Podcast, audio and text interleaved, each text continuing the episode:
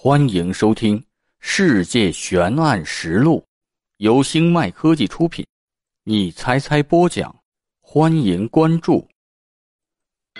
美国女学生遇害案，自行车道上的黑影，第一集。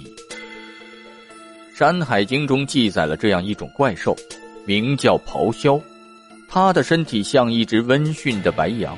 却长着一张彬彬有礼的人类面孔，他真实的眼睛长在腋下，遇到人时就会亲切的过来与人交谈，而隐藏在腋下的双目则会偷偷观察，静待时机。当交谈之人疏忽大意的时候，便会一口咬断那人的喉咙。画虎画皮难画骨，知人知面不知心。今天的故事。就是这句话的真实写照。一九九零年九月二十九号中午，二十二岁的大二学生琳达·亚林离开了宿舍，来到了埃利科特西边的自行车道上慢跑。琳达来自加利福尼亚，学习传媒专业。她其实还是一个马拉松运动员，她正在为即将到来的纽约马拉松比赛做准备。还有五周的时间，就是马拉松比赛了。而琳达，她每天都会来到这条小道上慢跑，像往常一样。琳达戴上耳机，听着音乐离开了宿舍，而这一次却再也没有回来。过了晚上九点半，琳达仍然没有回到宿舍。舍友察觉情况不妙，马上报了警。第二天早上十点半左右。警方开始搜寻这条自行车道，以及小道两旁的树林。最终，琳达的尸体在树林里面被找到了，她的 T 恤被撩了上来，包住了头；内衣被解开，露出了胸部；裤子也被脱了下来。琳达的脸上、身上全是淤青，可见她生前进行了激烈的反抗。她的鼻子和嘴巴被黑色的胶带封着。脖子上面还有两道深深的勒痕，经法医判断，琳达生前已经被性侵，而且被凶手用绳子给勒死的，说明这是一场有预谋的犯罪，而不是临时的见色起意。消息传来，整个小镇的人都震惊了。阿姆斯特一直都是一个安全的小镇，住在这里的人也基本上都是中上阶层的家庭。警方立即将这起案件和之前的一起暴力性侵案件联系了起来。一九八六年九月的某一天，十七岁的高中女学生苏西·科根走路去上学。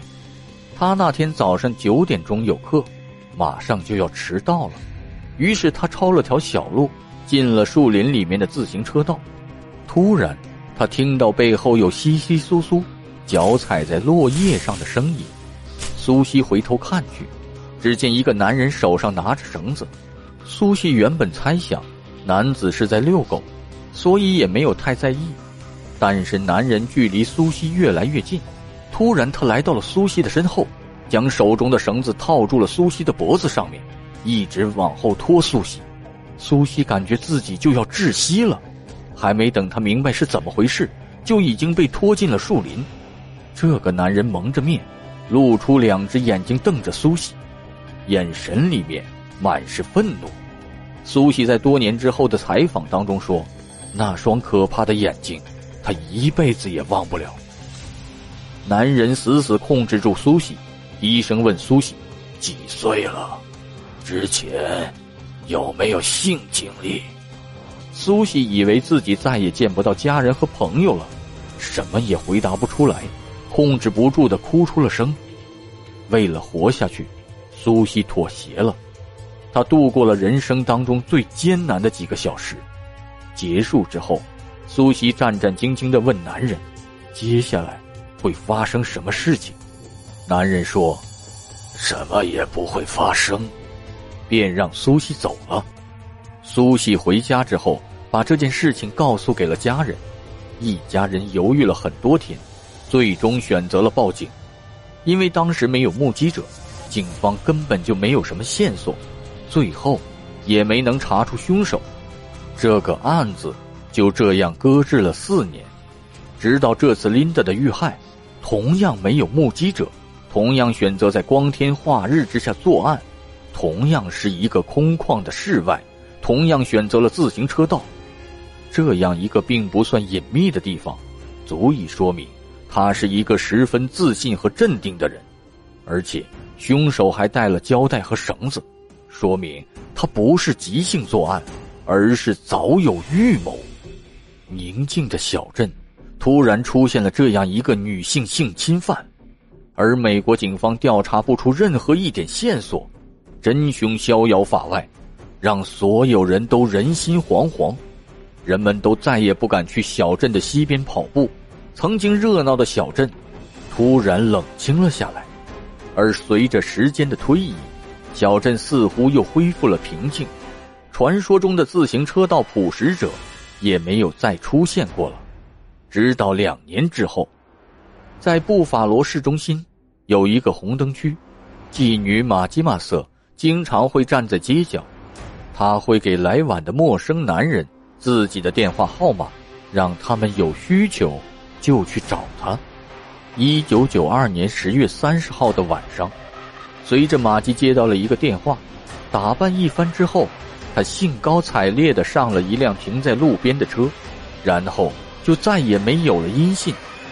过了一个月后，在一个野草丛生的工业荒地上，一个摘野花的男人突然在灌木丛里面发现了一具女人的尸体，女人脸朝下躺着，头上套着一个黑色的塑料袋，而整个上半身。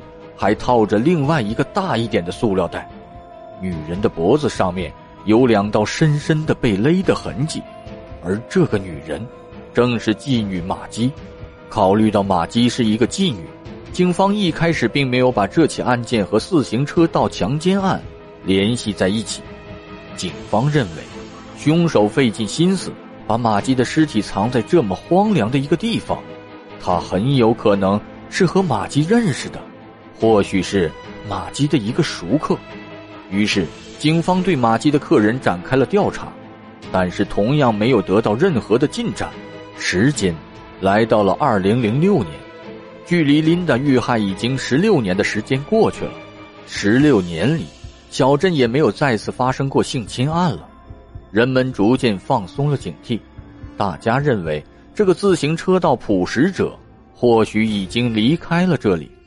或者已经进了监狱，再或者已经死了。只有一年一度的为了纪念琳达举办的跑步比赛，在提醒着人们要提高安全意识。这一年九月二十九号，一个普通的周五早上，在距离阿姆斯特小镇几公里的赫拉伦斯，单亲妈妈乔安·戴维吃完早餐之后，把五岁的女儿送去了托儿所。乔安看天气这么好，他决定去慢跑，来到了当地的一个慢跑小道上，停好了车，便沿着慢跑小道跑进了树林里。下午到了，接孩子的时候，乔安却一直没有出现在托儿所。